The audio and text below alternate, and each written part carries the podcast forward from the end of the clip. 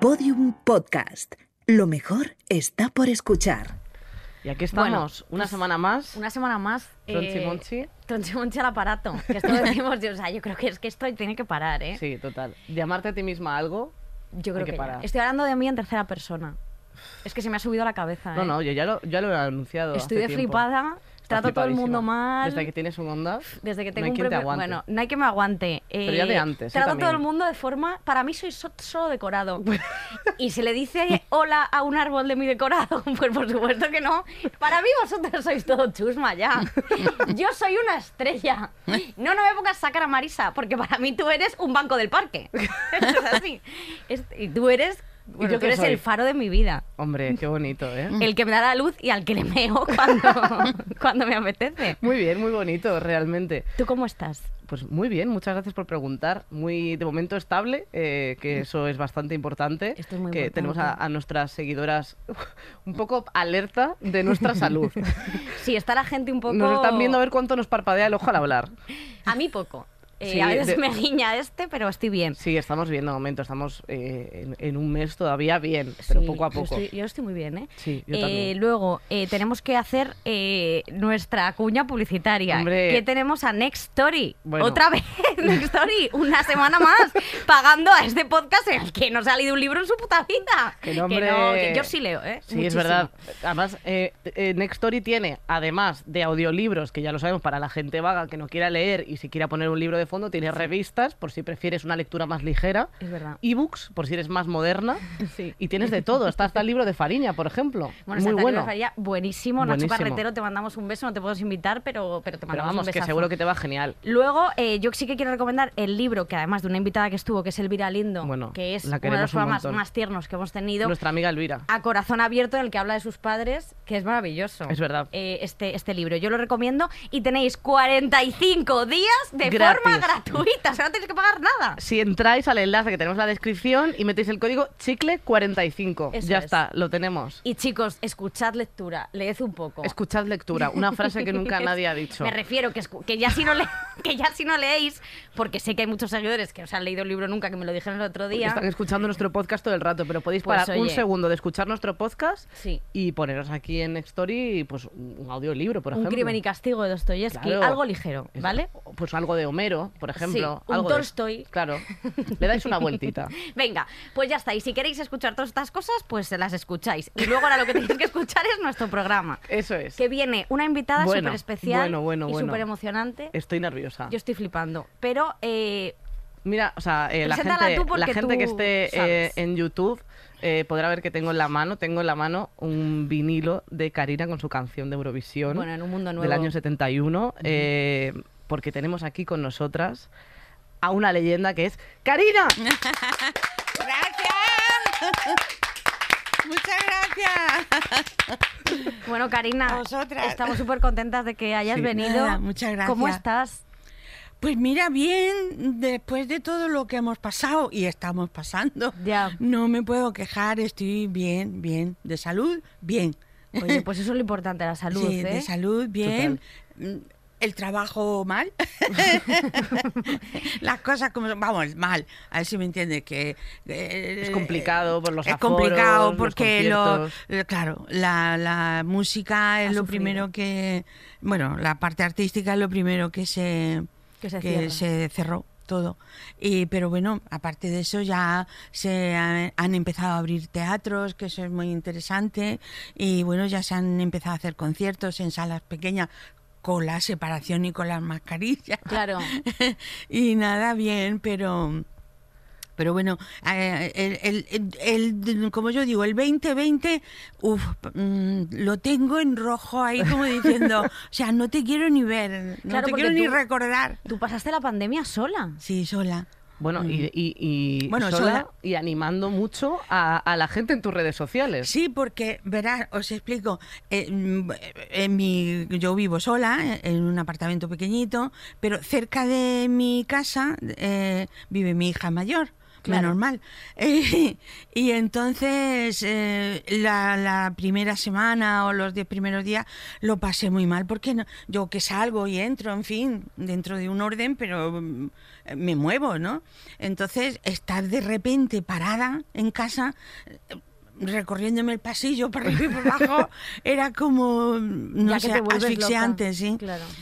Y entonces me dijo Azara, dice, mamá, ¿por qué no haces? Yo tenía, mm, bueno, y tengo Instagram. Claro. Dice, ¿por qué no haces unos vídeos y animas a la gente de tu edad, y a gente más joven y tal, que lo está pasando muy mal?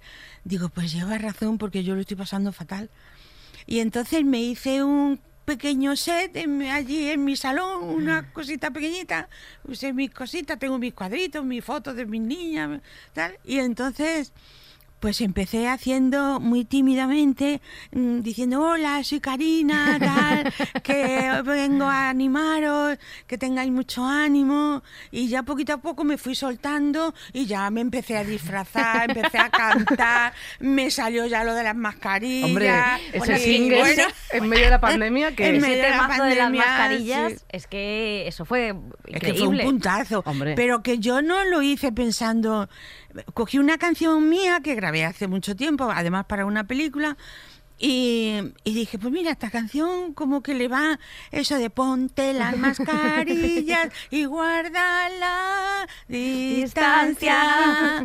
Nos van a encerrar. Que no, porque claro, se comentaba que no iban a encerrar otra vez. Oh, yo que, no, que no, que no, que no, que no, que no, que no, que no, que no.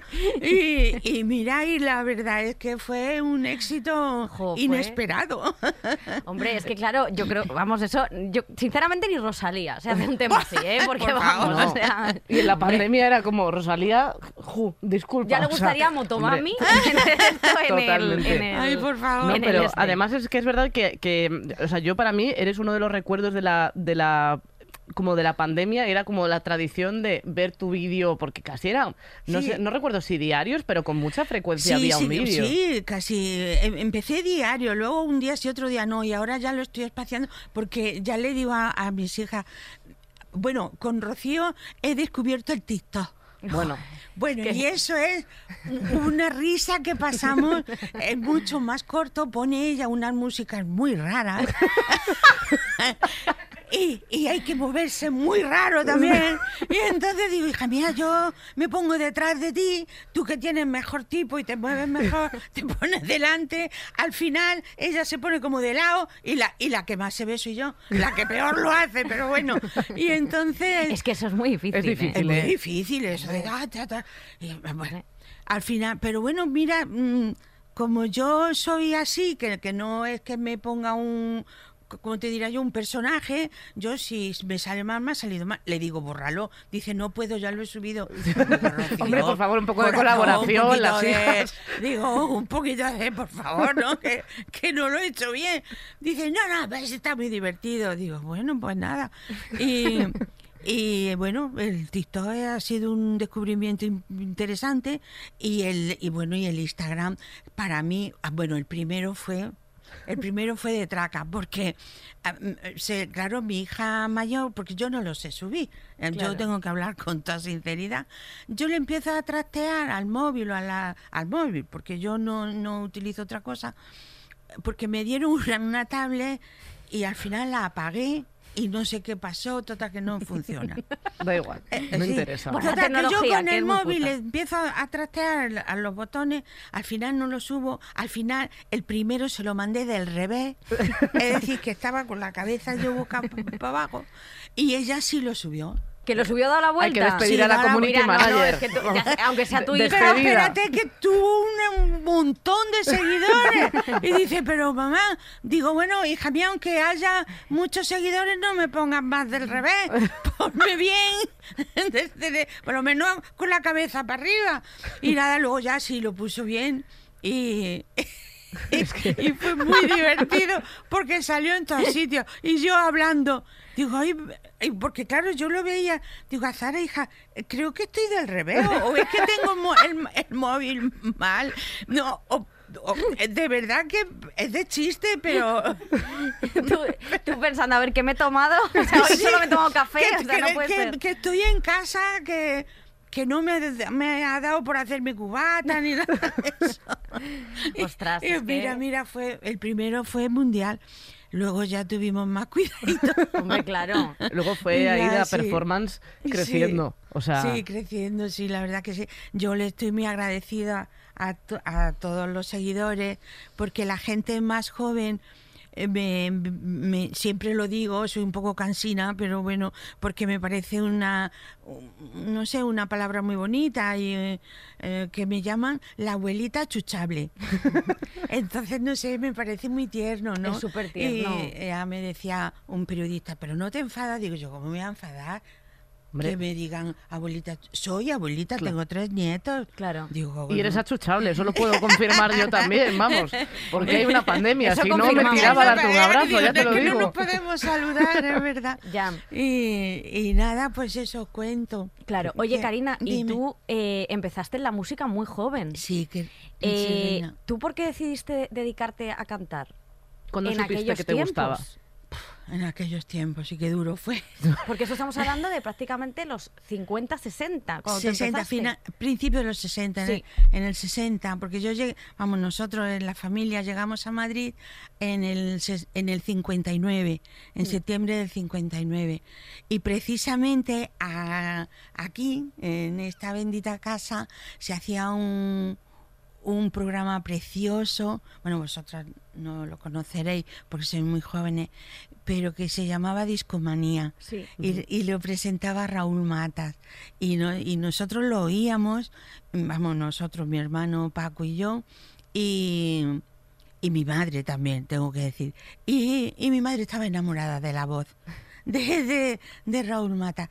Y nosotros llegamos a Madrid y ni cortos ni perezosos nos pusimos en la puerta de la cadena C. Pues lo que Dijimos. Pues en si algún sale". momento bajará o subirá.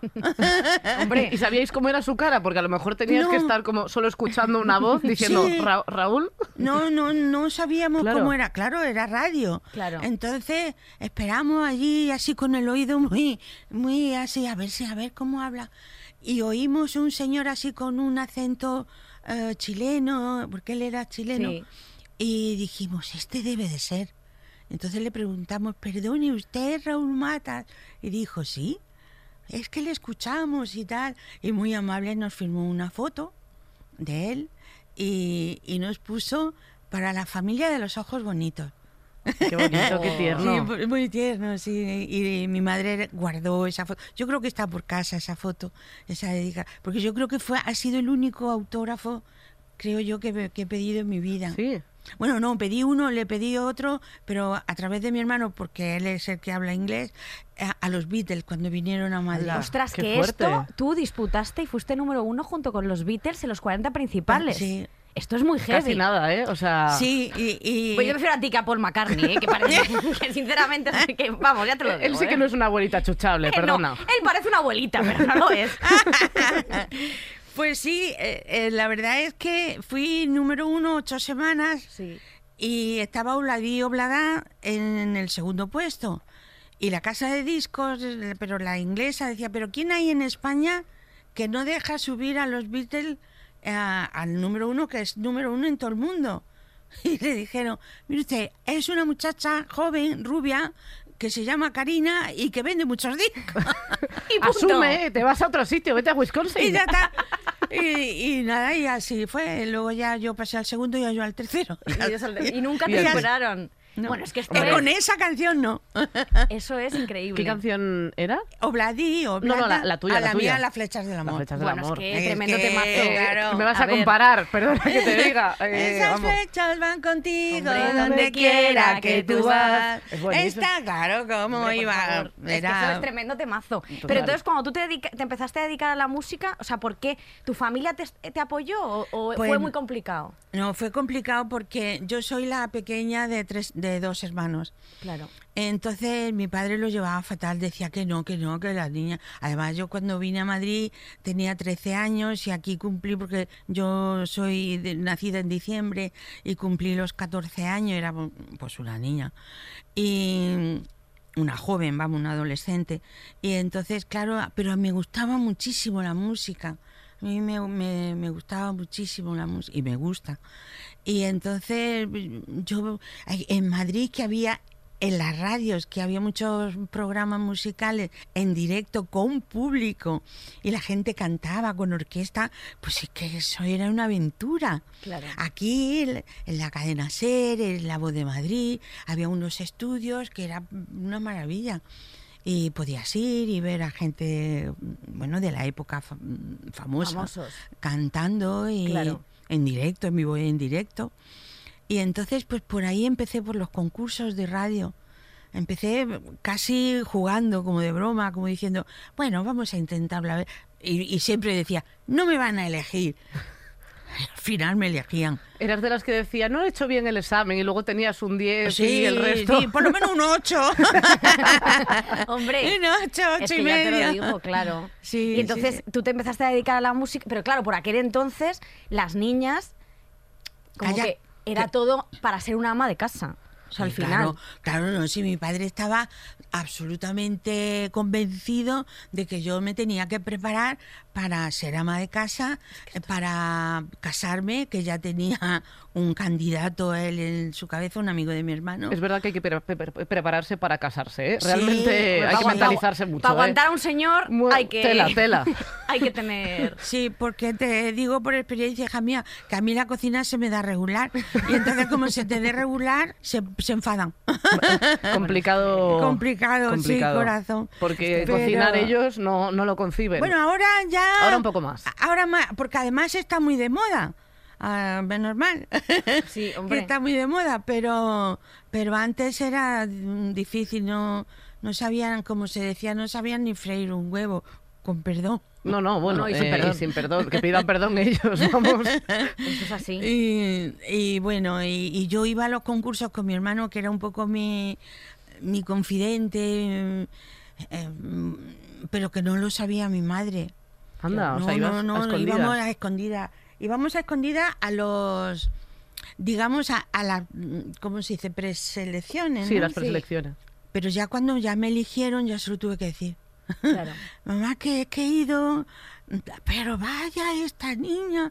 Claro. Digo, es que he ido y me han elegido y ahora tengo que ir a la, a la radio, me tengo que comprar un vestido nuevo. y era un poco complicado. Y bueno, y nada, bien, pero bien. Mi madre se lo tomó bien porque además ella me, me ayudó mucho, me apoyó mucho. eh, y bien es verdad que me apoyó mucho como diciendo, bueno, es como el... mm, Como un hobby. Sí, un pasatiempo, un- ¿no? Sí. Exactamente, yo creo que esto se le pasará. No se me pasó. ¿Se te ha pasado? Todavía no, ¿no? No, no, no. Todavía no se te ha- Eso ya es que no, se te va a pasar. eh, No, ya no se me pasa, no, corazón. Esto es y, así. y nada, y ya pues me dediqué a la música y, y de mi nombre verdadero, de Maribel Yaudes, pues ya pasé a ser Karina. Que eso tiene el, el nombre de Karina. Mm. eh, ¿quién, te lo, ¿Quién te lo puso? Porque es una historia curiosa. Sí, es una historia curio- curiosa porque eh, yo hice un jingle publicitario que llegó al director general de la casa de discos donde después firmé contrato, Hispavox se llamaba, de donde de ahí tienes el disco. Correcto, Y- aquí. Y, y nada, pues decía Maribel Yaudes, es que, o María Isabel, es que, que- queda como... Sí, como de, luego va a haber otro artista que se va a llamar así y se van a solapar. Y, y además se llevaban en, en aquella época los seudónimos y los nombres cortos. Eh, en aquella época salió Marisol, bueno, un poquito antes. Antes eh, también salió Joselito, nombres así cortitos y tal. Tenemos que buscar un nombre. Y, y pasó por allí que era artista hispavoz, Torre Bruno, Sí, que era un cantante italiano que la guitarra casi era un poquillo más grande, que era una guitarra preciosa, blanca, muy bonita. El hombre tocaba allí su guitarra y tal. Y, y me dijo, oh, qué chica más, Karina, ¿cómo te llamas? Digo, yo, Maribel. Dice, oh, no, no, no, yo creo que tú serás Karina, Karina, porque eres muy Karina. Y yo, Y tú, bueno, que te- Señor, bueno, suélteme el suélteme brazo. Y yo decía, Vaya a digo, tomar por saco. digo, bueno, eh, claro, yo no sabía, di- digo, vale. Y entonces aquello de Karina, como le, que le sonó al director artístico, dijo, oye, pues Karina es muy buena idea. Karina, pero con K, claro. Más moderno. Más moderno, así, más, además más del norte de Europa, ¿no? Sí. Y entonces, y yo decía, pero Karina, ¿qué es? En italiano, claro, no sabía, no tenía ni idea. Digo, a ver si me está insultando este señor, me está llamando, yo qué sé. Y entonces eh, me dijo, no, no, no, Karina es como una chica bonita, amable, simpática. Digo, ah, bueno, entonces, vale, vale. Ni tan mal. Ni tan mal. Porque a lo mejor, claro, Karina le estaba llamando guarra. así. Claro, pero Dices, tú bueno, sabes, a ver, o tú- callo, yo qué sé. Imagínate, yo con, con 15 años que, me, que era un poco bonita, así sin pintar ni nada. Hombre, es que tú eras guapísima. Y Y, eres ahora muy guapísima. bonica, Muy sí. guapa. Muy y, guapa. Y entonces digo, bueno, pues ya está, pues con- Karina me quedé. Y ha, y ha calado bastante el Caló, nombre, ¿eh? caló mucho. Además, de hecho, ya hay muchas Karinas. Sí. Karina con nombre propio, ya con y, y luego Karina, ar- mm, cantantes, artistas, hay también muchas. En Latinoamérica muchísimas. Y en Cuéntame había un personaje que se llamaba Karina. Y yo creo Sí, que era por, por sí, un guiño sí, por, a... por- sí, por, por un guiño para Claro. mí. Sí. Que además yo fui a, Euro, eh, a- Cuéntame, va a Eurovisión esa Sí. Karina. O sea que yo me identifiqué con esa Karina. ¿Y cómo era ser un artista tan joven en un mundo del entretenimiento que es De gente tan mayor. de gente tan vieja? eh, claro que dices, en esa época sería incluso más difícil. Ahora es difícil porque aquí vienen cantantes que nos cuentan unas cosas que dices, madre mía, que antes tendría que ser una jungla. Sí, era una jungla. Porque además eh, era nada más había hombre. Claro. hombre, chicos, eh, había algún joven dentro de, de las empresas, pero los directivos Eran todos. eran gente, hombre, mayor. eh, Ahora ya con mi edad pensar en un señor de 40 años no es tan mayor, pero yo en aquella época, en aquella época, perdón, con 15, 16, un señor de 40 me parecía muy mayor. Claro, claro, claro, claro. Entonces, eh, sí, eran. Y uf, había que torear muchas situaciones y un poquito, poquito Claro. incómodas. Yo procuraba. mm, eh, procuraba no ir sola a los ensayos, a ir con mi hermano, con, con alguna amiga, con mi madre, eh, porque siempre había ese, ese, ese, mira, pues esto te toca es, el eh, el el hombro, sí. el brazo, Sí, así, sí. y en verano que a lo mejor vas con tirante, Claro. pues claro, mm, como que le gustaba más. Vaya tela. Hombre. Vaya entonces, tela, ¿eh? Sí, Vale. sí, sí, sí. Porque además notas cuando es mm, una cosa amistosa y de cariño, eso se nota, ¿eh? Y cuando es porque... Se percibe. Un interés que va más allá. Bueno, sí, porque va más allá a ver cómo reaccionas tú, ¿no? Porque si tú mm, reaccionas como respondiendo al tema, pues hay tema. Claro. Pero si reaccionas como yo reaccionaba, que decía, bueno, este señor, perdóname. Digo, no, es que ya me voy porque tengo que, hacer algo. y entonces eh, era, era, fue difícil, fue muy difícil. Claro. Lo que pasa es que, bueno, pues yo me rodeé de gente mm, joven, eh, afín, muy afín a mí, y, y sobre todo mi hermano. Mi hermano me ayudó muchísimo. Bueno, en casa mis hermanos y mi madre me ayudaron mucho y mm, generalmente casi nunca iba sola, era muy raro.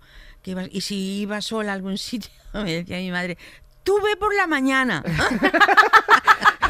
Con una linterna, que no esté nada Sí, oscuro. Y, y imagínate tú, y yo pensaba, digo, pero si pasa cualquier cosa por la mañana, por la tarde, por la noche, Ya. que- Sí, pero mi, igual. mi madre era por la mañana. Ya, ya, ya, ya, ya. Claro, ya sabiendo, es que claro, Es complicado ya que hasta lo, lo normalizas de alguna manera, ¿no? Mm. Porque, imagínate. porque cuando hacen eso con, con todo el mundo, Sí. pues te piensas que es Y- lo normal. Esa Y, y una cosa muy vamos no sé no sé no sé cómo definirla.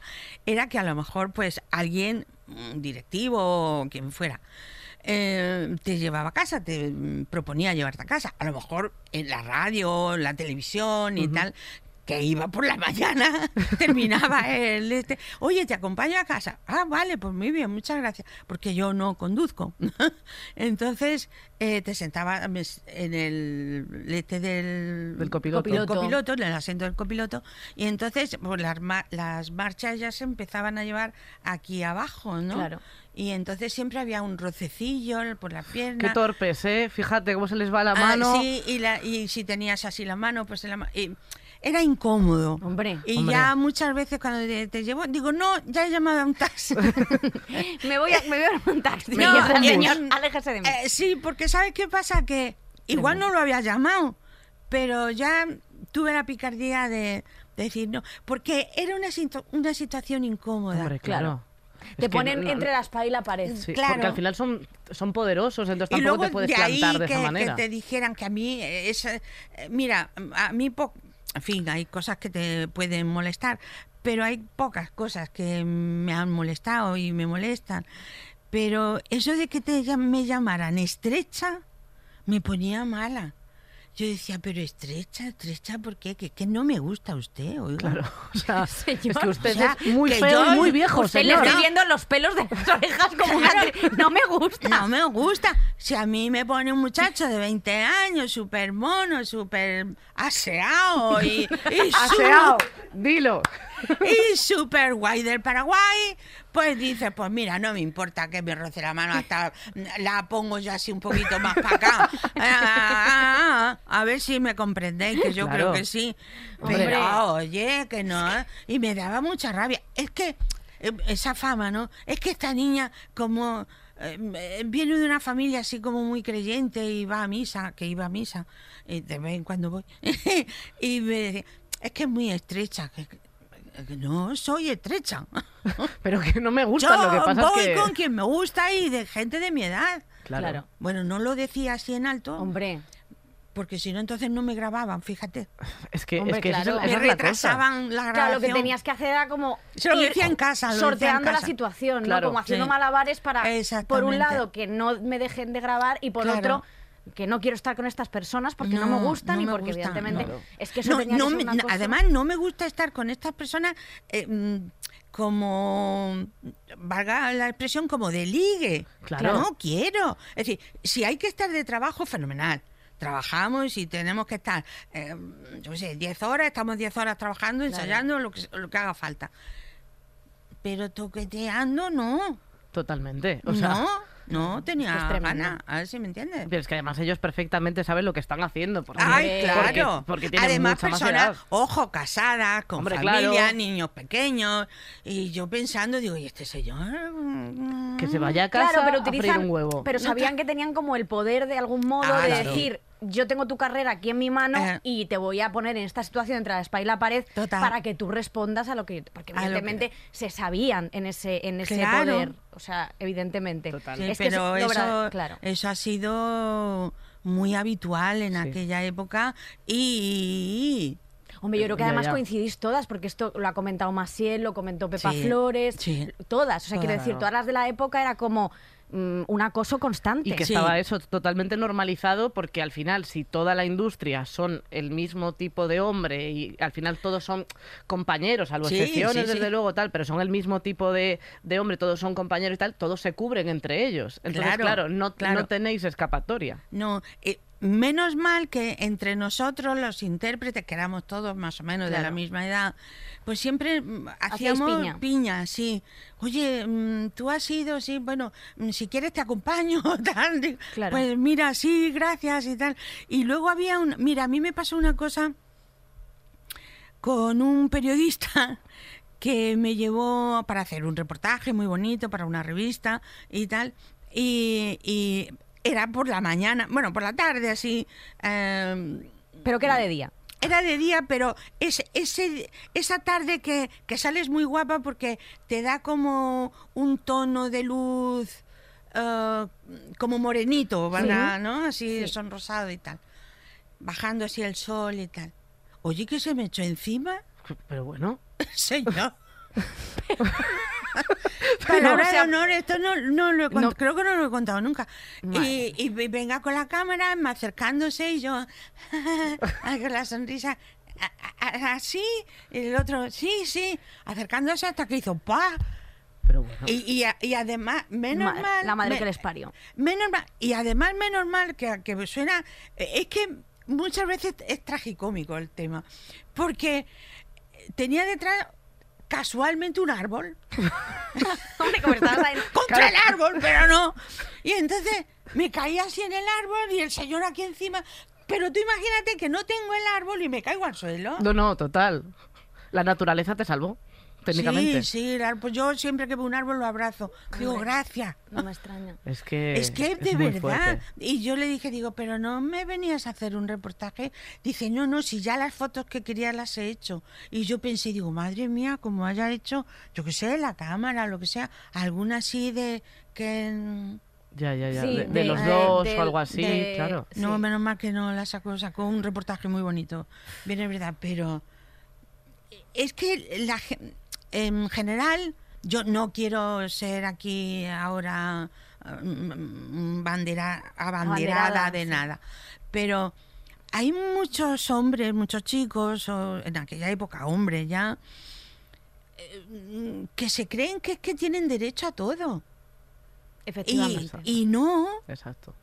Yo te concedo una entrevista porque te la concedo y porque me la has pedido y con todo cariño vengo, me molesto en ir hasta el Parque del Oeste, que estaba lejos de mi casa, y, hacemos un reportaje, pero no me digas, no me dijo nada, no te eches encima porque ya me estás mm, mm, demostrando que lo que quieres es algo más. Claro, Claro. pero es que tú le has dicho que sí a una entrevista. Claro. tú no le has dicho que sí a Claro. nada Él no- más. no, puede Claro, interpretar nada una cosa más. que no le has dicho. Entonces, eh, vamos a ver. Y es que por aquel ahora porque hay un, ahora evidentemente hay muchísimo más trabajo de educación, más conciencia. Claro, más conciencia. y- Bueno, y que, y Cosa que me alegra Y a que mí, si lo ¿eh? hablas, a lo mejor te respaldan, pero si en ese Sí, momento sí, también, sí. si, si hablaseis, mm, a lo mejor no habría pasado nada y habría sido peor para vosotras y nada habría cambiado. Porque si al Sí, final todo, que- todo el sistema eh, está organizado por los mismos, Sí. bueno, pues que te quejas que el que- del que está aquí abajo, bueno, pero es que el de arriba hace De lo mismo, sí. entonces no va a pasar nada, os Claro. pasaría a vosotras. Entonces, Estás en una espiral. Eh, sin era, salida. era muy complicado. Los años 60 fueron muy complicados y yo creo, y permitidme, que fuimos las que pudimos salir adelante eh, sin, hombre, sin grandes traumas, porque ha habido compañeras que sí han tenido peor, Peor suerte. peor suerte, suerte, sí. sí. Eh, muy duros, muy duros, muy ma- muy machistas, Sí, sí. pero eh, ya, ya yo es que superaba lo del machismo, era como, como algo, yo soy el que mando y tú eres una hormiguita. Hmm. Perdona, yo te estoy grabando o estoy haciendo un reportaje o lo que sea y estás vendiendo miles o millones de discos. Es decir, que aunque yo sea un producto, porque hoy día también seguimos siendo productos, eh, tú estás ganando dinero también. Es decir, que no es que diga, es que nada más que gano dinero yo. No, Hombre, aquí claro. una... ¿Cómo te diría? Pues un equipo Sí, de total. gente y entonces todos estamos ganando dinero. Entonces, eh, y además, di- te digo más, el que menos ganaba era el artista. eso te iba a preguntar, porque, el en dinero... Claro, en, en Estados Unidos lo- lo- los tanto por ciento de los discos, los royalties o como se llamaban, pues son altos y bueno, puedes tener una vida más o Más menos cómoda. más cómoda. En España era muy muy chiquitillo, Claro. a lo mejor era un 3%. Es que es fuerte. Qué, fuerte. Sí, porque O sea, tienes, es que, claro, Yo vender- llegué a cobrar Es que un tremendo. uno y medio por ciento Esto de- no puede del ser. primer contrato. Cuando de aquella los Un uno discos y sí que se un uno y vendían. medio. Yo decía, Y que has vendido Claro, miles de discos. Bueno, Miles. mi- millones. millones. Millones. De ese se vendió un millón en el año 69. En todo el año 60. De ese no, perdón. De- De, las flechas del de amor. las Sí. flechas del amor. Un Un millón. uno y medio. uno- bueno, en aquella época ya tenía el tres. Pero. Bueno, men- menos mal. Sí, un uno y medio más. Pero al principio del con- de mi contrato, cuando ya me pusieron Karina, dijeron, bueno, te vamos a dar el uno y medio por ciento. Y como yo no sabía, ni mi familia sabía del mundo. Si era- artístico, si era mucho o poco, claro. Si era mucho o poco, pues yo sé, pues era lo normal. Y dijimos, bueno, pues vale. Y luego ya cuando ya preguntamos y dijeron, no, el 1% es como una migajita. Claro. Y entonces ya dijimos, bueno, ¿y por qué no lo subimos un poquito? Hombre. Y fue un poquito, ¿eh? Fue Sí. al 3%. Sí, sí, te- Hombre, es que no me tampoco se, época. se a muy nosotras, generosos. a nosotras, bueno, y a un montón de compañeras y compañeros han intentado estafar mil veces, porque en esta industria te intentan estafar, que a veces miras para atrás y dices, ostras, ¿cómo hice yo hace unos años Claro. esto por tres euros y medio? Y que me han engañado. Por la desinformación Por la absoluta y- desinformación. y, es de lo que se aprovecha. Y en esa época que no hay... Que no tienes internet Claro. o no, no puedes conectarte con Nada, más compañeras y si además todas empezabais a lo mejor ahí, pues tampoco teníais todas, referencias no, no No, esto. referencia. Es que, pero es que yo lo que no entiendo que muchas veces dices que deberíais ser todas millonarias. O sea, Sí. las de esa ep- y no lo sois. No, que va. Es que es tremendo. que va. Claro, Además pero- no lo permitieron. Porque, es- pero debería ser así eh, Pero no ya, en, en lo que fíjate lo que te digo, no ya millonarias, pero sí un est- un estatus eh, cómodo, Claro. valga la expresión. Pero no lo permitieron, no lo permitieron. Eh, eh, insisto, fueron unos años muy duros. Y los 60 y los 70, ¿eh?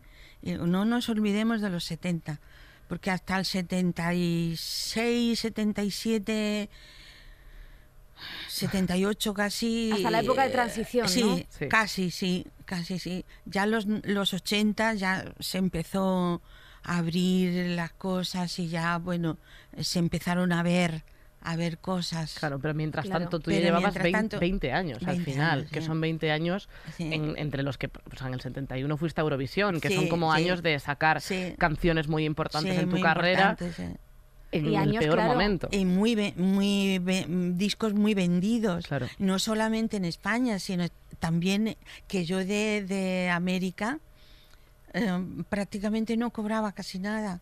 Pero esto por qué era? Porque, pues no lo sé, porque yo no podía controlar, vamos, Claro. yo, mi, mi, mi, con- mi entorno, Claro. no Claro. podía controlar las ventas, ni, ni siquiera las de España, pero bueno, la- imagínate la de Latinoamérica. Porque tú lo Claro. petaste en México de forma En muy México, heavy. sí, muy heavy. Y, y en Estados Unidos, en Miami, en, en- en Los Ángeles se vendían, en Cuba yo vendí discos por un tubo.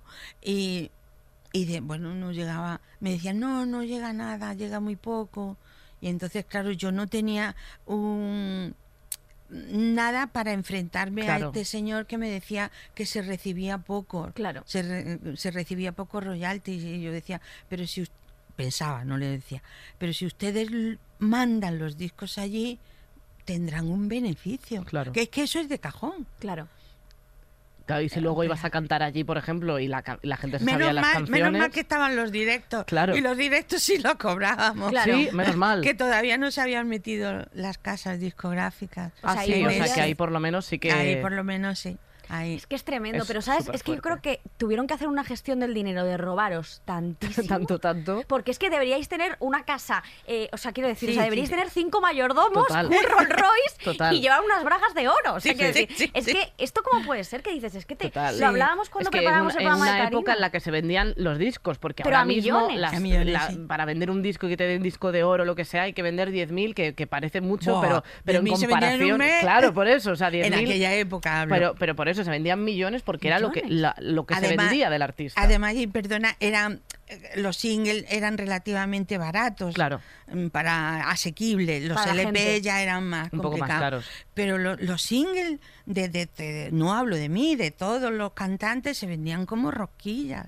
Y la, y, y la gente joven esperaba, siempre se presentaban, porque como nada más estaba la, tel- la televisión, pues lo presentabas en un programa musical eh, un sábado y, y el lunes ya... Lo petabas, o sea, eh, ya sí, estaba claro, todo. se petaba, la gente iba a comprar ese- ¡Qué bonita la canción! Porque Claro. además también era una época que alegrabas y distraías mucho de porque había también mucho Bueno, la época franquista. eh, muchos Claro. problemas y la gente necesitaba pasa como en fin salvando las distancias con la pandemia la gente necesitaba distraerse y esperanza con la Hay canción. mucha esperanza y, es- y esperar un- eh, la canción de, de Eurovisión Un Mundo Nuevo un mundo nuevo Hmm. Que habla que- precisamente Sí, claro, de eso. o sea, que, que vendrá, que vendrá, que hay que esperar porque vendrá y, y, y sí, llegó. Llegó el mundo nuevo. Y el, llegó, y el ¿no? momento de... mm, Porque claro, hubo como una Y de, y de para poder hablar Ah, con, bueno, tranqui- claro. con tranquilidad sin,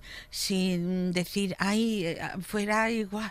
Ya. no hay alguien recibe. que a ver si me, me dan un palo o me tiran una piedra. O sea, yo qué tenías miedo. Yo hay un Claro. programa que te vi que además me encantó cómo ibas vestida porque no, por aquel entonces no se llevaba ese tipo de vestuario las mujeres, que ibas con un traje y una corbata. Que esto me parece Sí. Mm. qué guapa. Además que estabas, bueno, es que Sí. espectacular, pero es que ibas con un traje y una corbata y yo la primera vez, o sea, no recuerdo a muchas mujeres de la época ir con traje y corbata. No. O sea, esto lo decidiste, tú- o sea, Sí. lo decidiste tú. Sí. Pero es una Por- punky, Hombre, Karina. Sí, la, la verdad es que yo iba un poquillo, como dicen, eh, pero yo no, no, mm, yo creo que no me daba mucha cuenta. Adelantada, no adelantada a mi tiempo, sino, pues era una muchacha moder- moderna. Claro. claro. Además, veía, me molestaba en mirar revistas, eh, no solo las nuestras, sino de moda. Eh, yo A mí me gustaba mucho, mucho, mucho la moda francesa, Claro. eh, todo lo que sacaba Sylvie Vartan, François Sardy. Y yo veía aquello y digo, ay, qué, qué bonito, qué bien. Y yo no sé a quién, a quién vi, Dios mío, no me, no me acuerdo. Bueno, a una cantante, mm, no, creo que fue a, a Julie Andrews, Sí. Que hizo Víctor o Victoria. Bueno, bueno. Es que claro, es exactamente ese Y entonces digo, ah, amigo. Pero vi unas fotos, no vi la película, vi unas fotos que, que estaba rodando, tal. Mm. Y la vi vestida de smoking. Sí. Y dije, oye, pues qué bonito. Y me hice, me fui a un sastre, de, mm, tenía mucho prestigio en Madrid, y me hice un traje de, para mí, lógicamente, pero de chico, chico, con mi camisa y mi corbata, todo a, juego. Y así me presenté en televisión. Y, Hice una entrevista. Y, ¿y qué tal me- las reacciones de la gente? pues, pues, pero ¿cómo te has venido así vestida? Digo, pues mira, me he puesto lo mejor que tenía en el armario, porque además era un traje precioso con una tela preciosa, la camisa era una pasada con mis iniciales aquí, bueno, Es que era increíble, increíble. era precioso, sí. Precioso. Y gracias por recordarlo porque poca gente lo ha, lo ha valorado, ¿no? Y a mí me pareció, pues sí, efectivamente, mm, romper un poco Claro. con el vestidito, la midi, la falda midi, la mini, la larga, lo otro. Dije, pues eh, un, un traje de, de chico, ¿por qué no? Es que era, vamos, o sea, a mí eso me pareció tuyo una cosa Sí, preciosa. Y eso es- también es arriesgar porque luego... Arriesgarse. eh, que no es lo mismo que ahora, Bueno, ¿no? Que ahora te pueden, yo qué sé, sacar luego en alguna revista lo que sea, pero entonces que toda la atención estaba más centrada a una cadena, a, a Sí. una intervención, eh, luego la repercusión que puede tener es mucho más grande de lo que puede tener ahora. Porque ade- además eh, era muy curioso, porque yo me puse aquello como si me pongo este manto, ¿no? Mantón de María por la cabeza, vale. Este no, Bueno, que este ya está muy bueno, este no, este ya un mantel manto. Es megma. Pero es bonito. Es muy bonito porque Muchas tiene muchas flores y, y Este es muy bonito, alegre. bonito, sí. Y bueno, pues, pues mira, en un Instagram te- estoy vestida como de, de chulapa con un clavel Sí. aquí y tal.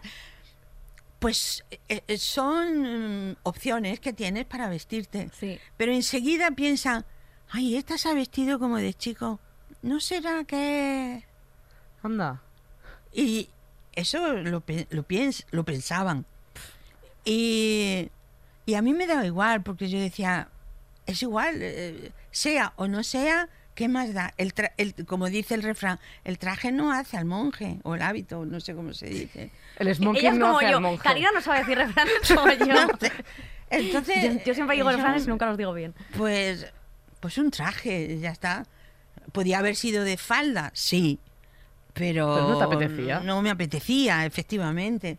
A mí me llamó la atención aquella mujer vestida de smoking y dije, pues, porque hacía un papel efectivamente de, de chico y tal, y, y yo no es que iba de chico, si llevaba un melenón, que para qué te quiero aquí esperar. Y, y nada, y, pero pero tenía tenía su, Su siempre punto. tenía su lado negativo de que la gente te miraba así como de, de reojo ay ha venido así incluso entre las mujeres eh Hombre, claro. Entre las compañeras Claro. Oye, ¿y por, y por qué te has puesto un traje de chico? Digo, no es un traje de... Digo, es, es un traje de chico, pero es un traje hecho para mí. Es un traje de. Karina. Claro, es un traje para una mujer de chaqueta y pantalón. Y Anda que no hay ahora Hombre, de claro. chaqueta Pero y es que antes- pantalón. antes no. No, Claro, no, no. Es que antes había que ir en falda. Claro. Ponerse un pantalón era una herejía. Y hombre, y que la falda te rozan los muslos. O sea, eso se habla poquísimo. Sí, hombre. sí, es verdad. Es que es agotador, yo no puedo más. Sí, es verdad, sí, es verdad. Yo me tengo que vendar los muslos, porque es que a mí me salen unas rozaduras que parecen la cara de aquí como. Bueno, en, ve- en ver- en verano es complicado. Hombre, yo es que, es que a mí se me juntan mucho los muslos. Hombre, y a mí, sí, sí, todo el rato. Que me han recomendado mil cosas, echar talco, no sé qué. Digo, mira, me voy a poner un pantalón. pantalón, que es lo mejor. lo Hombre, más claro que sí. Pasando, sí, es sí. que además tú has viajado mucho por el mundo. Sí. Que tú has dicho que te encanta París. Que a mí te me encanta, encanta París. París. Tú has ido mucho a París. Sí, me encanta París y, y me encanta Roma también, pero París es una maravilla. A mí, no sé, llegar a cualquier sitio, me da igual. Y sentarte y mirar y ver a la gente pasar, que una a la vez pues más elegante, a otro menos, a otro, mm, no sé, tomarte lo que sea, un café, que, que están riquísimos. Y bueno, y los croissants. Hombre, es que no, yo no lo sé pronunciar bien, pero y los brioches es una cosa increíble. Eh, Sí, sí, sí. Y sí, me gusta mucho y de vez en cuando, cuando he podido, ahora ya, como está todo tan caro, Ya, hombre, es que ahora ya ya imposible. no se puede. Yo reclamo eso. A que la gente. Eh, Puede viajar. Hombre, claro. Hombre, mandan dos croissants Hombre, a, la, a la radio. aquí. Oye, una cosa además, tú te fuiste Dime. a Japón. Bueno, Eso Sí. es fuerte. Es que tenemos que Osaka. hablar, o sea, a- hay un programa que hemos estado investigando tu carrera y además de pasaporte a Dublín y todo eso, eh, Osaka Show es un programa, Un programón. es que, o sea, vamos a ver, un programa en el que os vais a Japón, Julio Iglesias. Maciel, eh, Miguel Miguel Ríos y, y yo. tú. Eh, y, ya, o sea, O sea, y ya está, triunfo. La locura. Esto fue idea de Valerio? Lázaro. Claro. Y dijo, "Em, aquí hay que hacer para tele porque Televisión Española le, le pidió un programa como especial, no, no precisamente de Osaka, de Osaka porque era la, la, la exposición esta Sí. mundial y esto.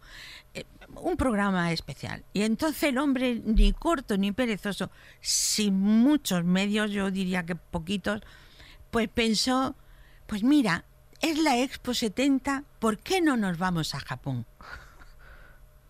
Eh, Televisión Española alucinó y dijo, pero no puede ser un sitio más cercano, No puede ser Soria. que, que sea más barato Soria No puede ser Show. Soria. los vuelos. Además, aguanta, que es que el vuelo hasta Japón eran 36 horas de vuelo. Bueno, había que hacer escala, luego coger otro avión. Bueno, bueno, bueno, era una odisea llegar a Tokio. Y nada, y se empeñó en ir a Japón, además grabando sin permiso Hombre, grababa con la cámara y venía el guardia. No, no, yo. es- es-". Además, no hablaba muy bien inglés. Y el chino, aquel, el japonés, que no se enteraba tampoco mucho. Y todos allí. o sea, to- todos maquillados, perfectos y tal, y otros, maquillados. nada, Y foto, otro, foto. pero es que llevaba- con un moreno que se veía a Llevaba, llevaba él una cámara y otro que era el que valía, era el que estaba rodando todo aquello. Bueno, había que ver lo que nos salió, claro. Claro. Era, era de, de, de risa, de verdad. Que las cámaras tampoco eran pequeñas entonces, No, claro. O sea, ibas no. con una cosa del tamaño de un bebé gigante. Sí, sí. Él llevaba una camarita pequeña Claro. para disimular. No, estoy aquí, mm, muy bonito, decía. Pretty, o yo qué sé lo que decía. Y, y- y- y el, el japonés que, bueno, no sé cuánto, poco, poco, decía, poco, a little, le decía el otro, sí, sí, a little, a little. Y mientras el otro grabando y yo, aire de fiesta, muy, muy- o sea, como, como que no se notaba que se estaba grabando el programa, ¿verdad? Y yo entre, entre los músicos, aire de fiesta, disimulando mucho, los chicos y chicas, de vez en cuando se me ve mirando así como diciendo, ¿qué, qué habrá pasado? Habrá venido la guardia y lo habrá llevado que ya. nos echan. Bueno, no bueno, crees. bueno, bueno, O sea, lo hicisteis en plan punky. O sea, Todo No, esto. total, total. Es que no me lo puedo creer. No, y además fue muy gracioso porque nos fuimos. antes eh, llegaron Maciel y Julio y grabaron ellos antes. Y cuando llegamos Miguel Ríos y yo, eh, eh, ya creo que se habían ido o estaban para irse. Bueno, y entonces quedaba lo peor porque, claro, ya el dinero se lo habían gastado. Y entonces, eh, yo que te- mi hermano mayor, pobrecito mío, que era muy precavido, muy economista, muy uh, me dijo, tienes que llevar, vas a cruzar el mundo, tienes que llevar dinero por si pasa algo y tal. Digo, como pase algo, ¿verdad? Y total que había antiguamente no había tarjetas, pero había unos unos cheques, Sí. se llamaba travel cheques, donde tú ponías una cantidad y lo sacaban en el banco, que fuera. Claro. Y, y, bueno, total, que en aquella época eh, em, llevé 100.000 pesetas, que aquello pues era un Era dinero. bastante, sí. Y lo llevaba yo en mi bolso tan contenta y tan feliz. Y cuando llegamos a Tokio, después de muchas vicisitudes Horas. Claro. y de muchas escalas y, y además era muy gracioso porque yo en mi en mi pasaporte hasta ya he entrado hasta después de Eurovisión creo que no llegué a poner cantante ponía estudiante entonces claro cuando hacíamos la- las escalas a mí me ponían siempre eh, con la gente digamos la Con la plebe. niños. normal Con la plebe para tocarte las Sí, narices. o sea, con la hombre. gente normal. Pero a Miguel Río, que ponía músico, oh, a él se lo ponían en una habitación. Fíjate. aparte, solo. Y me decía, pero tú que tienes en el pasaporte, que a ti te ponen normal y a mí me, me ponen en una habitación. Digo, pues yo en el pasaporte tengo estudiante. Dice, pero si tú cantas igual que yo, pon músico. Digo, yo, ¿cómo voy a poner músico? Estoy Yo con pondré boli. cantante en todo ca- o artista. Digo, pero es que... mm, digo, bueno, déjalo. Como antes duraba como 10 años Claro, o una cosa así, digo, ya cuando lo renueve ya... Y ya cuando lo renové efectivamente ya puse cantante. Y entonces, eh, bueno, pues eh, son anécdotas divertidas. Ah, que cuando llegamos a Tokio, lo primero que nos dice, en vez de, de preguntarnos, ¿qué tal el viaje? ¿Cómo que largo? ¿Tal? ¿Venir bien? No sé qué. Se nos pregunta, ¿tenéis dinero? ¿Habéis traído dinero? O sea, esta gente. Y yo me quedé así, digo, buenos días, ¿no? Y que, cómo hemos hecho el viaje, porque llegamos por, por la mañana de allí. Digo, que venimos muertos. Dice, digo, sí, yo he traído travel cheques, mira, hicieron así. Digo, no, espera, dame por lo menos dos. Para yo comprarle a mi madre que quiere algo japonés. Un, un imán para la nevera, aunque un sea. recuerdo, Un una imán del. Madre mía, o sea, fuiste a Japón a que te atracasen. En Pero es que resumen. bueno, Pero es que luego quedó un programa muy bonito. Luego quedó Sí, increíble. luego quedó una Es cosa que- muy y los pobres llevaban sin comer casi dos días, nada más que comían arroz. Así se quedaron. arroz blanco de esos del cuenco. Sí, el arroz blanco. tal cual. Tal cual. Pues porque es- era gratis, además. Claro, hombre, si no.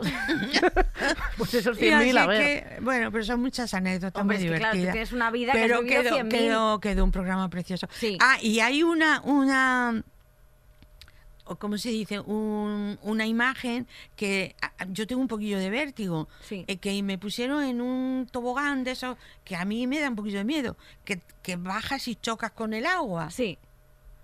Madre mía, y, y lo, lo repetimos como tres o cuatro veces. Tres o cuatro veces seca la camisa con un secador. Cuando ya estaba la camisa seca, otra vez, otra vez moja. No ha quedado bien. Ha guiñado los ojos. Digo, pero si no se ve. Si La cuarta ya desmayada bajando así. Ya, por favor, alegra, alégrate, sube las manos. Para... Y porque claro, me agarraba aquí y digo, cómo salga yo aquí volando. Total que al final ya dije, bueno, me da igual, ya con que me... Le dije, aire de fiesta, chico, no sé, ya pues así, ¡ah, bien! ¡Este ha valido, ha valido! Digo, menos mal. Es que de verdad... O sea, Karina, tú tienes que poner una demanda a quien sea en los juzgados de Plaza Castilla ahora. ¿Dónde están Ya. esas, esas 100.000 pesetas? Hombre. Hombre, No, O sea, es que pero, es tremendo. pero es que, de verdad, eh, to- yo todo esto en la pandemia, así hacemos ahora un paréntesis, eh, lo he escrito. Pero esto en una miniserie puede ser muy divertido. Hombre. Hombre, es que tú tienes una, Tienes tú una tienes vida- una escribir unas vida- memorias, ¿eh? una memoria, sí. Sinceramente. que hicieron hasta una película de Sí, en del un mundo, nuevo. Sí. Que creo que ha sido la única dedicada a Eurovisión. Sí. La única película. Es Mm. fuerte, Porque ¿eh? Eurovisión, es que claro, fue increíble. Sí, en aquella época es que era como una champion. Se, hombre, no tanto, pero se paraba, como era por la noche, a partir de las nueve y tal, pues se paraba, eh, la gente iba a la casa y se paraba el país, nadie salía, o salía muy poca gente, y, y a ver Eurovisión, a ver qué pasaba. Y sí. se presentaban los artistas más importantes del momento. Sí. Estaba Rocío Jurado en la preselección a En la, la que fuiste tú. preselección, sí, en, en Pasaporte a Dublín, estaba Rocío Jurado, Nino Bravo, Junior también, en Carnita Polo, eh, Elena de los mismos. eh, Ostras, que había mucha gente Concha, muy sí, famosa. muy famosa y, y muy vendedora de discos. ¿eh? Hombre. Y tú Mm. venías de, pues porque justo en esa época de los 60, en el, en el 68 y en el 69, que había ganado España Eurovisión, Sí. eh, ahí la gente estaba esperando buenos puestos. ¿Tú tenías un poco de presión Claro. con este tema? No, no tenía presión por la casa de discos y por televisión española, no. Pero, pero yo por mí sí tenía mi pellizquillo de decir, Dios mío, que no quede Muy mal. muy mal, porque anterior a mí, en el año 70, había ido Julio Iglesias y había quedado el cuarto. Hmm. Y entonces dije, bueno, pues entre los cinco primeros, a ver, a ver qué tal, ¿no? Y, y bueno, y quedamos los segundos. Pues digo, bueno, bien. no está nada mal. Joder, está Una genial. medalla de plata, digamos, hablando en términos deportivos, pues no es fácil, ¿eh? No es fácil mm, No, no, claro quedar que en no. un segundo puesto. Y con un vestido que fuiste, que Prefiero tenía el, escote este como Redondito. redondo, que era Y- como muy diferente también ese... Sí, era un estilo. diseño, se llamaba en aquella época, en aquella época OPAR. Y entonces llevaba unos, unos redondeles aquí en las mangas, en el, en el escote y abajo en, la- en los pies que le Sí. llamaban la gatera. No La sé por qué, pero le llamaron la gatera. Por ahí no salió ningún gato nunca, pero bueno. no, no, no, desde luego que no. Pero joder, es que la verdad es que tú has tenido mil vidas. Sí, o sea, desde aquí Sí, una- reivindicamos que se haga, o sea, necesitas una, una miniserie, una yo creo que de por toda favor. tu vida. Y encima, Yo creo que porque Una- hay cosas muy divertidas. Hombre. ¿eh? Hombre, Hay otras un poquillo más durillas, pero, pero, Pero ¿cómo es la hay vida? cosas pero muy claro, como es la vida. Total. como es la vida, Hombre, por efectivamente. supuesto. Como es la vida. Ahora, Es que- eh, sí. bueno, que es un momento que mm, eh, me gustaría presentar a nuestra colaboradora Ah, sí. porque llevamos ya hablando Ostras. 100 horas, pero claro, es que eh, Perdona, te tiempo, preguntaríamos sí. mil cosas, porque es que la vida de Karina es increíble. Eh, quiero que le demos un aplauso muy grande a Lala Chus. Ay, Karina. Hola. ¡Qué emoción, de verdad! No ¿Qué puedo tal? más. Es que, mm, o sea, no quería entrar, solo quería seguir escuchando esta maravillosa conversación, de verdad. Qué Estoy muy emocionada porque mm, mi madre es súper fan. Entonces, Ay, como que para- o sea, yo de pequeña escuchaba la música de Karina, de Camilo Sesto y demás, porque mi madre la ponía en bucle, obvio. Claro. Además, con Camilo hice yo Los Chicos del Preu. Es que la claro, película. Sí, Efectivamente. sí, sí. Todos los Pues antes me ha gustado mucho cuando has hablado de redes sociales y demás, porque cómo son las madres con los móviles. ¿Tú cómo te apañas con los móviles? ¿Eres de las que cuando viene tu hija le dices, mírame el móvil que, que está, que va muy mal? ¿Eres de, eres de esas que tiene el móvil petado de imágenes de buenos días? De- eh, Vaya, Mira, he te he pillado. He aprendido a borrarla. Ah, Bien. Hombre, Y, y de, y de buenas noches. Hombre, Hombre, y de buenas tardes días. también. Buenas tardes no tanto, pero buenos días. Y buenas noches. Mira. Y yo, tal cual lo recibo, le respondo, muchas Sí. gracias, buenas noches, buenos días. Y, y seguidamente lo borro, porque claro, prefiero la foto de mi nieto. claro, hay que elegir. Es que mi madre, cada vez que voy a casa, mi madre me- lo primero que me dice, como cuando te llegaron a ti, hola, ¿qué tal? El cheque. Me dijo mi madre, en plan, mírame esto que me va fatal, el móvil. Claro. Me meto ahí un poco, tiene la foto de Serkan, eh, de, de la, el de la novela turca. Sí, sí, sí, sí. Fotos mías no tiene mi madre y no sé cómo ha aprendido a poner una foto de perfil de fondo de pantalla, pero de Serkan sí tiene. Bueno, esto es otro tema, mamá, ya, ya hablaremos. Y el tema es que, claro, de repente me meto y digo, a ver qué le pasa. Bueno, eh, tiene 54 trillones, la misma, además que la misma, repetida. Sí, digo, mamá, te hago un restablecimiento de ello. Bueno, Pero- bueno, bueno. Y lo de las felicitaciones ya navideñas. Bueno, bueno. que eso es... Además que son vídeos es que son cuatro ¿eh? minutos Sí. y dura, y, y yo, pero bueno, está retaila El villancico entero, ¿eh? entero. Que no es un trocito. No, no, no. Además que mi madre, y bueno, mi madre y mi padre hace una cosa que es, nos lo envía al grupo de la familia, lo envía al grupo de la familia con los tíos. O sea, tenemos tres o cuatro grupos de familias diferentes y el mismo vídeo. Entonces, como a mí me llega, tengo cinco veces el mismo vídeo. y Digo, Claro, ya voy que- entendiendo.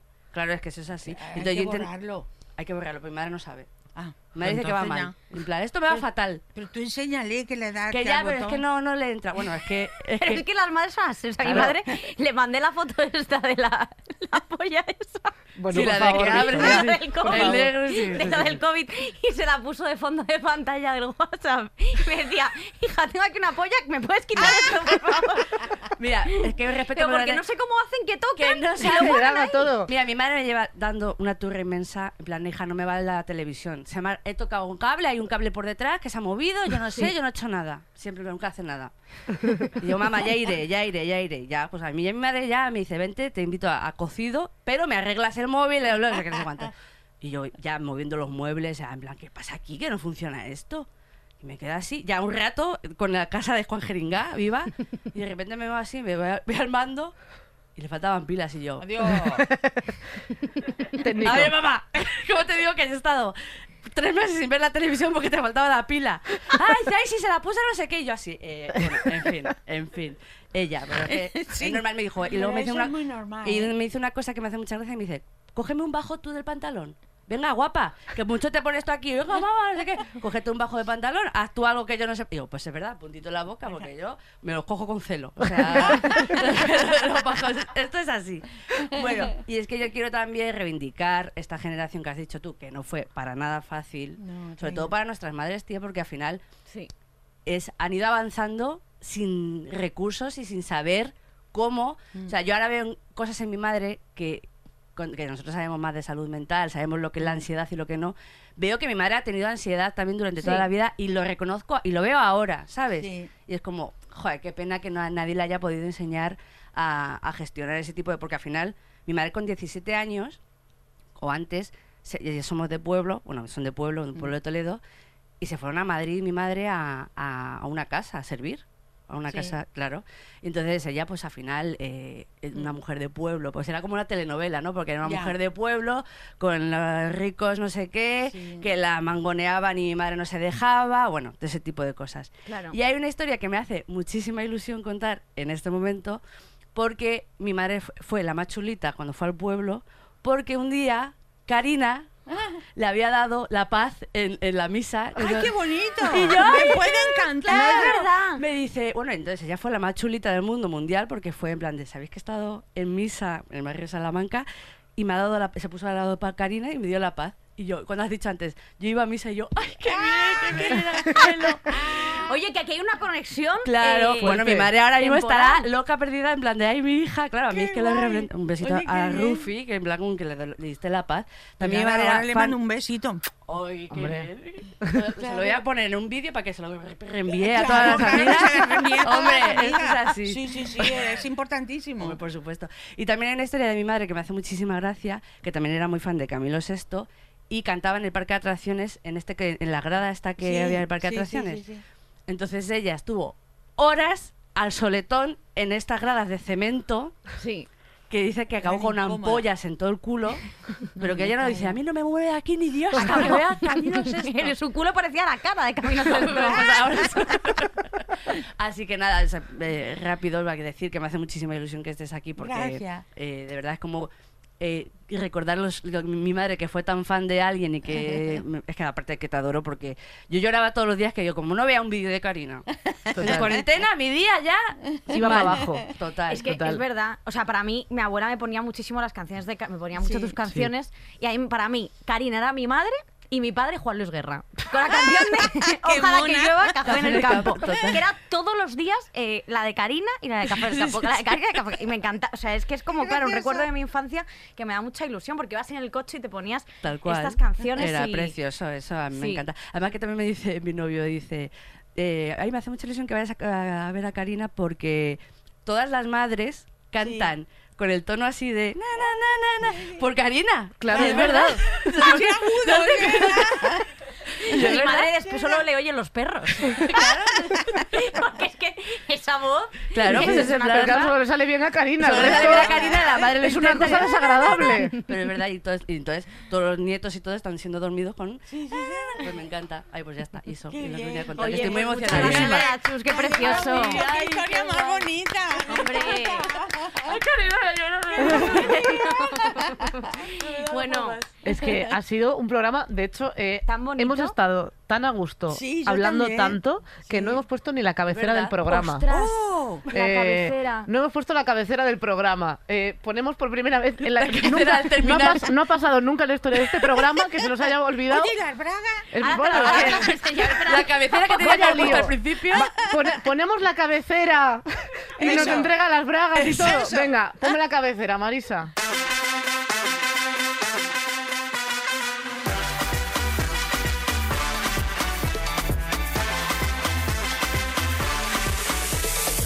Estirando el chicle, el podcast que escuchas más que a tu propia familia. Tu familia no importa, somos nosotros. Eso es. Y Karina. Y No Karina, nos, ella. vengas, no nos vengas a pedir dinero, ¿eh? Como a tu madre. Pues, claro, pues Eh, ahora llega el final del programa. Momento Eh, braga. Es el momento de, de pedir bragas. Eh, Las he comprado No, Bueno, por, pa- para que Esa marca es estén buena, ¿eh? Esa marca es buena. impoluta, ¿no se dice así? sí, sí, sí. impoluto. Bueno, Es que están. Bueno, con eh, el, con el sobre y todo. Además, eh, Bueno, a ese me gusta. Ay, pero si son preciosas, Karina. Pero Pero voy a quedar, ¿eh? Sí que A ver, mira el. No veo. Tiene la ¿Tiene etiqueta, a ver. Lo quito. No, no, no. Lo quito por si acaso. Oye, Oye, pero, Pero bueno. Esta es la parte de atrás. hombre, un encaje. Un La enca- parte de atrás. ¿Te ve el glúteo? Sí, sí. ¿Se te ve el culiete? Sí, sí, ahí se ve. Y esta es la baja. parte de delante para ir más... Más recogida. más Yo me- recogidita. Me encantan, Más ¿eh? recogida. Son preciosas. ¿Esa es la marca que sueles usar tú normalmente? Sí, sí. Pero uso también como body. Ah, Claro. claro. Uso body y bueno. Y usa braga. Es que bueno, claro. y Pues son bolsita. preciosas. Así es Unas que nada, bragas. aquí os la dejo con todo mi amor. ¡Ole! Pues muchas gracias. Y ahora llega el momento de la canción. Sí, ahora ya acabamos el programa siempre cantando. Vale. Cantando fatal. canta- o sea, tú puedes cantar bien porque es tu trabajo, pero nosotras no lo hacemos Ah, bien. pero yo no tengo que cantar. No. Cantamos todas como si fuera un esto karaoke. un karaoke a las 4 de la mañana. Vale. Yo voy a poner, porque mira, si- han venido muchos artistas aquí y nunca pongo Su para que, canción. no, para que no se vengan arriba, nunca pongo su canción, pero contigo voy a poner los recuerdos. Vale. Vamos. Venga. Hala. Y ya está, esto es así. La pone así y canta. los recuerdos, uh, Y no pueden volver. Vive siempre con ilusión, que cada día tiene diferente color. Karina, qué agudo. Porque todo llega a su fin. Después de un día triste nace otro feliz. Por todos los cabrones que nos oyen. Recuerdos, uh, tiempo pasado nos parece mejor. Muchísimas gracias por escucharnos. Os bueno queremos. Hasta la Uh, semana que viene. ¡Viva Karina! Es vivir sin temor. Mirar hacia adelante, chicas. ¡Que vamos! ¡Que follen! Todos los episodios y contenidos adicionales en podiumpodcast.com y en nuestra aplicación disponible para dispositivos iOS y Android.